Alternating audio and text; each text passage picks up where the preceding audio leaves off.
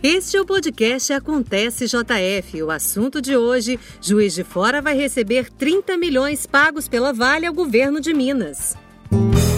Podcast Prefeitura de Juiz de Fora.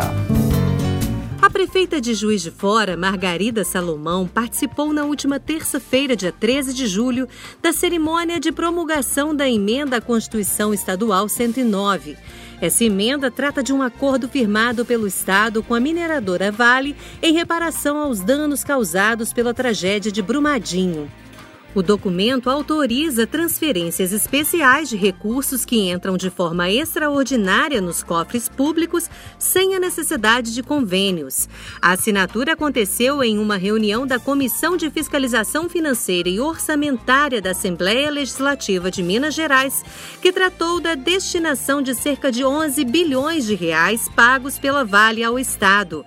Deste total, um bilhão e meio será repassado às cidades mineiras e Juiz de Fora terá direito a 30 milhões de reais. Durante o evento, Margarida Salomão saudou todos os presentes e avaliou a importância do repasse desse montante, apesar das vidas perdidas em decorrência do crime social e ambiental. Excelentíssimo presidente da Assembleia Legislativa do Estado de Minas Gerais, deputado Agostinho Patrus. Excelentíssimo deputado Eli Tarquínio, primeiro signatário da PEC 68. Excelentíssima senhora prefeita de Contagem, Marília Campos, e vou saudar a todos os nossos deputados e deputadas presentes. É, na, na figura eminente do presidente da mesa, quero saudar ainda o meu colega Gilvan Lacerda, presidente da Associação Mineira de Municípios e prefeito de Moema, e também o meu colega, prefeito de Teófilo Otoni, Daniel Sucupira, que muito lutou para que nós conseguíssemos estar nesse momento celebrando essa grande vitória. Uma grande vitória do povo mineiro. É, uma, é um privilégio para mim usar a palavra nesse momento. E eu quero também nesse momento homenagear todos os que perderam suas vidas, todos os que são familiares destes que, infortunadamente, para todos nós, em Minas, hoje representam uma cicatriz na história desse Estado. Uma cicatriz física pela devastação ambiental, uma cicatriz social na forma das vidas perdidas. Mas em havendo essa tragédia na sua origem, eu quero dizer que a destinação desses recursos preciosos são muito importantes, porque eles reabilitam a política, o que não é pouco para aqueles de nós que amamos a democracia. Reabilitam a política, porque expressam uma aliança construída com enorme capacidade, com muito engenho e arte, para usarmos as palavras do poeta. É fato que o gerencialismo ficou derrotado pela articulação, pela sensibilidade, pelo propósito de expressão da soberania popular, que afinal se manifesta nos mandatos legislativos.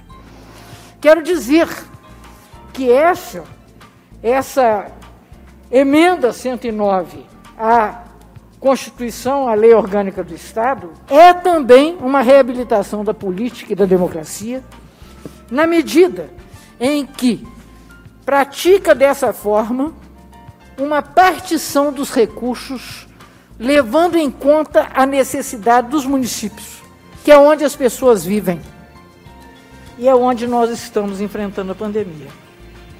Em nenhum ente federativo é tão pujante a manifestação da cidadania quanto acontece na esfera municipal.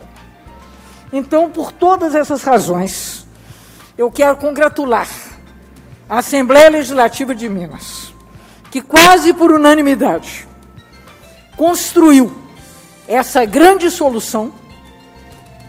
Particularmente quero saudar o presidente da Assembleia como um grande engenheiro dessa conciliação que com o governo do Estado, nesse momento, assegura ao povo mineiro essa enorme vitória. Os municípios do estado terão autonomia para decidir sobre a forma de usar o dinheiro repassado, com exceção de pagamentos de salários. Em contrapartida, as cidades deverão apresentar ao Tribunal de Contas do Estado de Minas Gerais relatórios detalhados sobre a execução da parte recebida.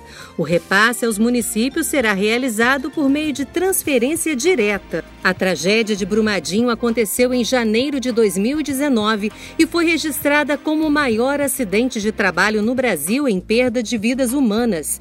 A população ainda vive o luto de 272 vidas perdidas e 11 pessoas não foram encontradas. E o nosso podcast fica por aqui. Produção e apresentação de Dina Alexia, edição de Eduardo Dutra Maia e coordenação geral do secretário de Comunicação, Márcio Guerra. Acontece JF aproxima você da sua cidade. Podcast Prefeitura de Juiz de Fora.